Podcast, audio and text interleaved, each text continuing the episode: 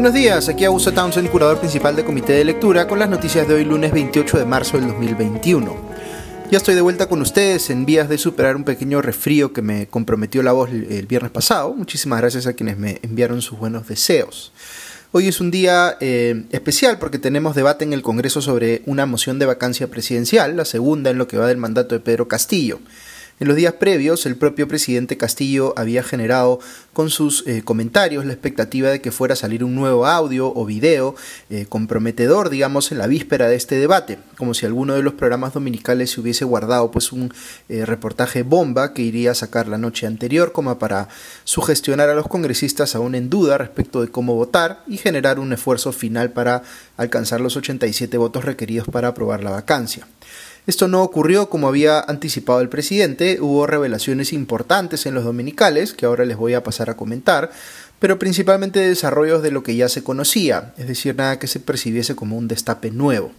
Algunos pensarán que quizá eso era lo que quería Castillo, generar una sobreexpectativa que luego se iría a desinflar o alimentar una vez más su teoría de que cualquier cuestionamiento sobre su gobierno tiene que ser necesariamente golpista, eh, buscando así pues descalificar a todos los medios que lo investigan.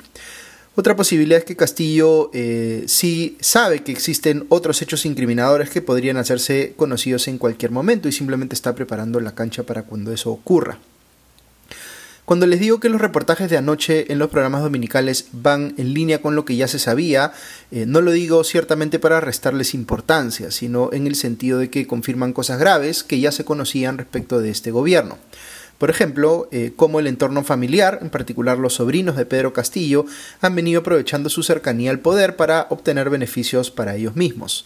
Ayer conocimos un nuevo caso, el de Fanny Oblitas Paredes, sobrina política de Castillo, hija de la hermana de su esposa, quien se había adjudicado dos órdenes de servicio por 18 mil soles en total con eh, el Ministerio de Transportes y Comunicaciones, eh, este ministerio que la aspirante a colaborador eficaz Karelim López dice que ha estado controlado por una eh, mafia a la que pertenece el propio Castillo, y por otro lado con la Sutran. Según reportó Panorama, Fanny Oblitas Paredes obtuvo el primer contrato un día después de haber sido declarada hábil para contratar con el Estado, lo que eh, genera pues la sospecha de que esto se hizo específicamente para beneficiarla.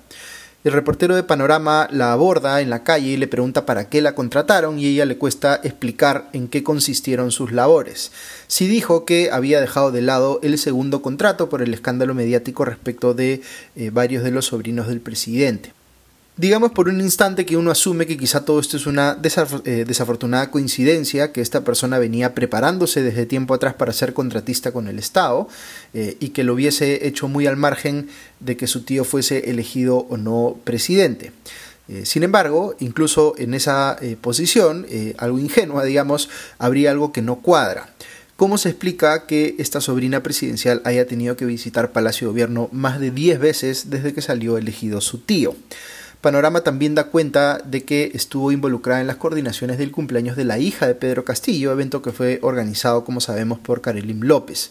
Entonces, aquí hay un cuestionamiento muy serio que el presidente no ha sabido explicar hasta el día de hoy y respecto al cual no parece tener propósito de enmienda, vale decir, el aparente aprovechamiento indebido de sus familiares, de su cercanía al poder, para conseguir beneficios económicos para sí.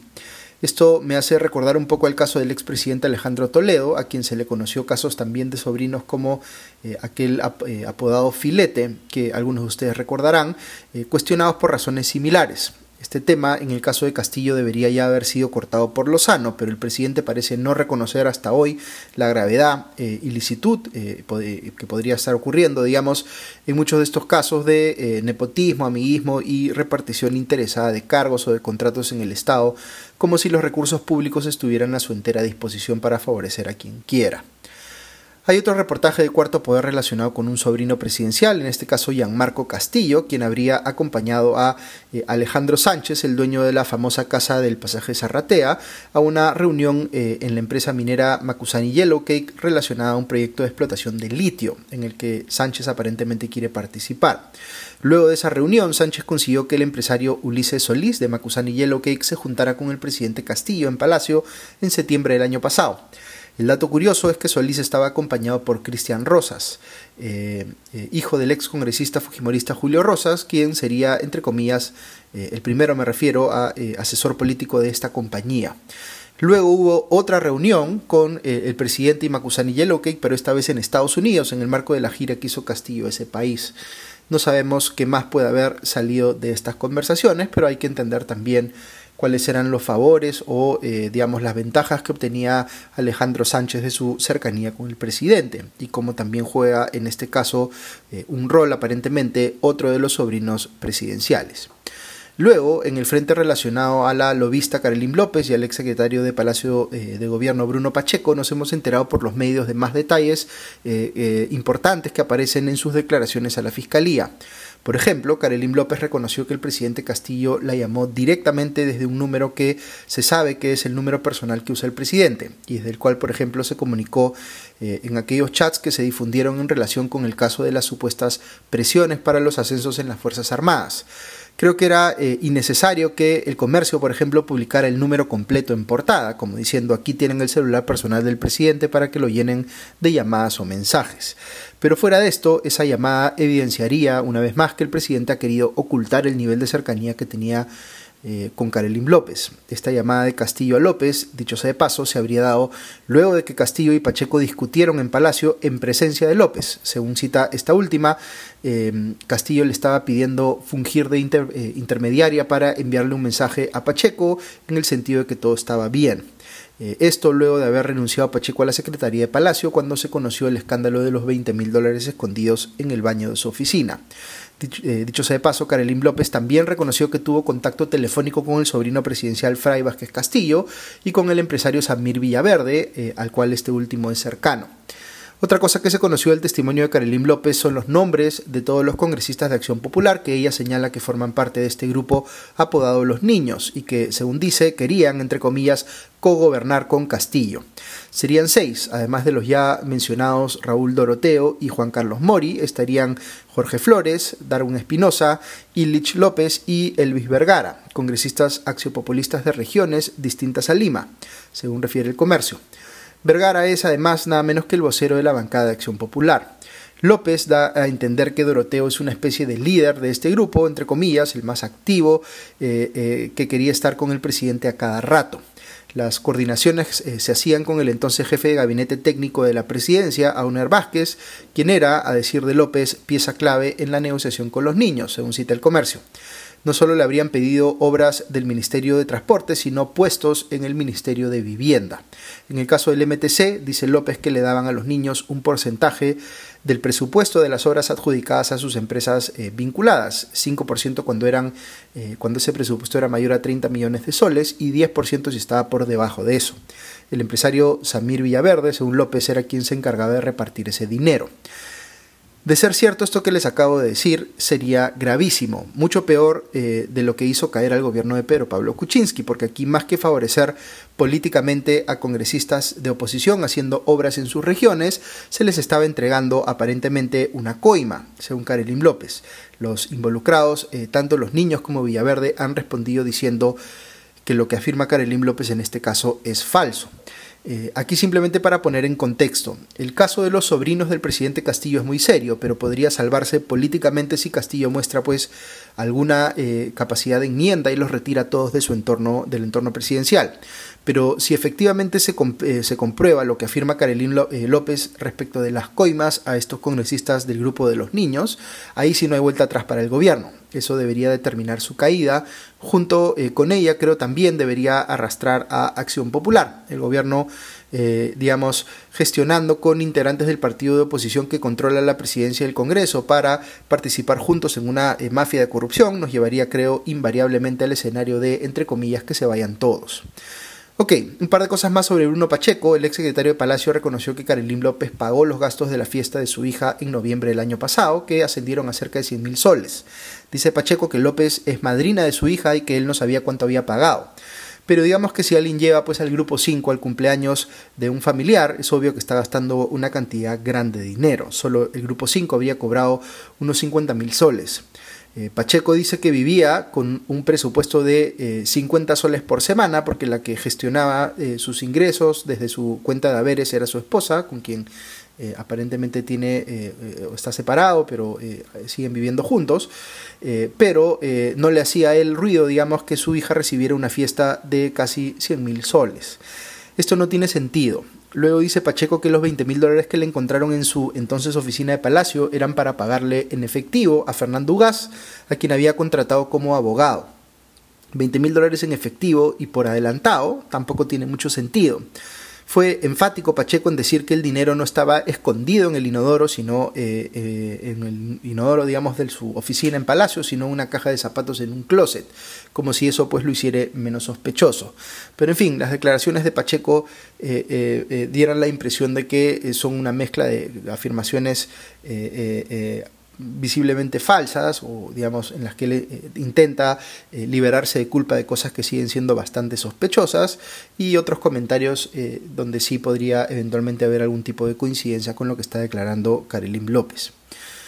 Ok, con todo esto en el trasfondo y con varias cosas más como el escándalo de Petroperú y esta práctica sistemática del gobierno de nombrar a personas sin las competencias requeridas o idoneidad ética en altos cargos del Estado, llegamos pues a esta segunda moción de vacancia contra Pedro Castillo, que se eh, empezará a discutir a las 3 de la tarde de hoy. ¿Llegarán eh, a los 87 votos necesarios para aprobarla? Creo que lo más probable sigue siendo que no. En la primera moción apenas alcanzaron 46 votos. Esta vez ha habido una votación más elevada para eh, admitir esta segunda moción de 76 votos, es decir, eh, eh, en la práctica les faltarían 11 si esos 76 votos estuvieran asegurados, que no creo que sea necesariamente el caso. Eh, el ex candidato presidencial de Avanza País, Hernando de Soto, aunque ya no lidera el referido partido ni su bancada, ha salido a pronunciarse en contra de la vacancia, diciendo que llevaría al país, entre comillas, de Guatemala a Guatapeor.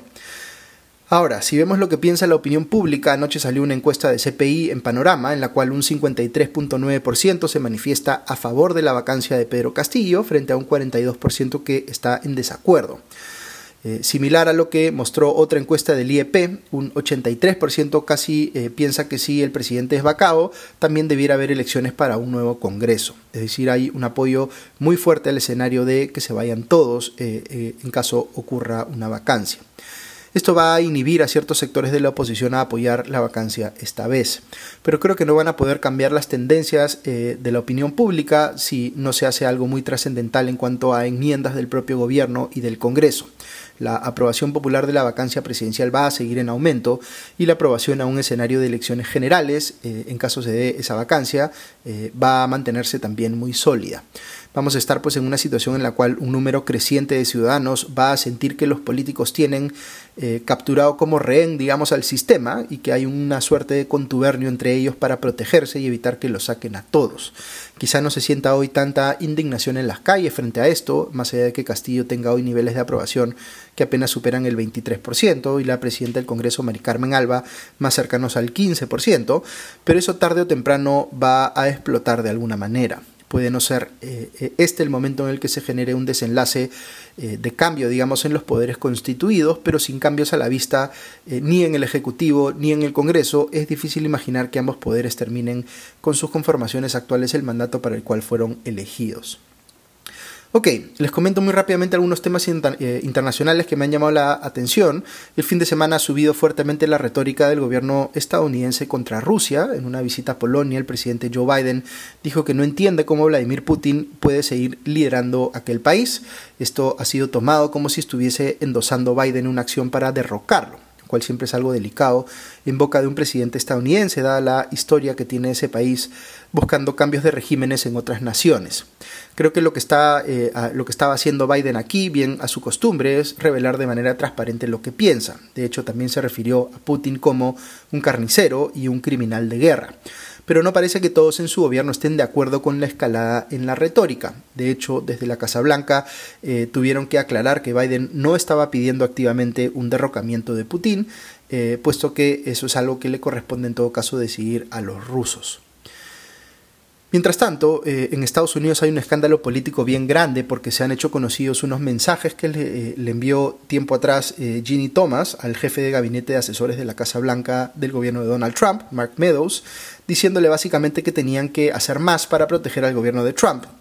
Todo esto en la época en la que Trump había perdido ya la elección contra Biden y estaba diciendo que había habido fraude y venía alimentando los ánimos que luego llevaron, digamos, a eh, este asalto al Capitolio que vimos en enero del año pasado. Pero ¿quién es Ginny Thomas y por qué esto que les acabo de decir es importante? Pues se trata de la esposa de Clarence Thomas, que es un juez de la Corte Suprema estadounidense, que fue eh, justamente el único que votó a favor del pedido de Donald Trump de obligar al Congreso a no revelar documentos relacionados al asalto al Capitolio y su responsabilidad en él.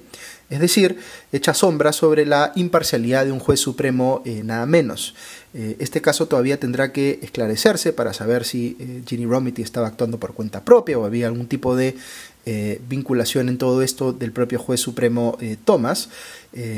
Hay que recordar que el cargo de juez supremo en Estados Unidos es de por vida, pero ya empieza a crecer en Estados Unidos la presión para que eh, Thomas renuncie, lo que le daría la oportunidad al gobierno de Biden de elegir un reemplazo más alineado con la posición de los demócratas, ahora que ellos tienen control de las eh, cámaras en el Congreso. Eh, es bien difícil, sin embargo, que los republicanos vayan a dejar que reemplacen a Thomas y probablemente saldrán, como ya están haciendo, a defenderlo a como de lugar.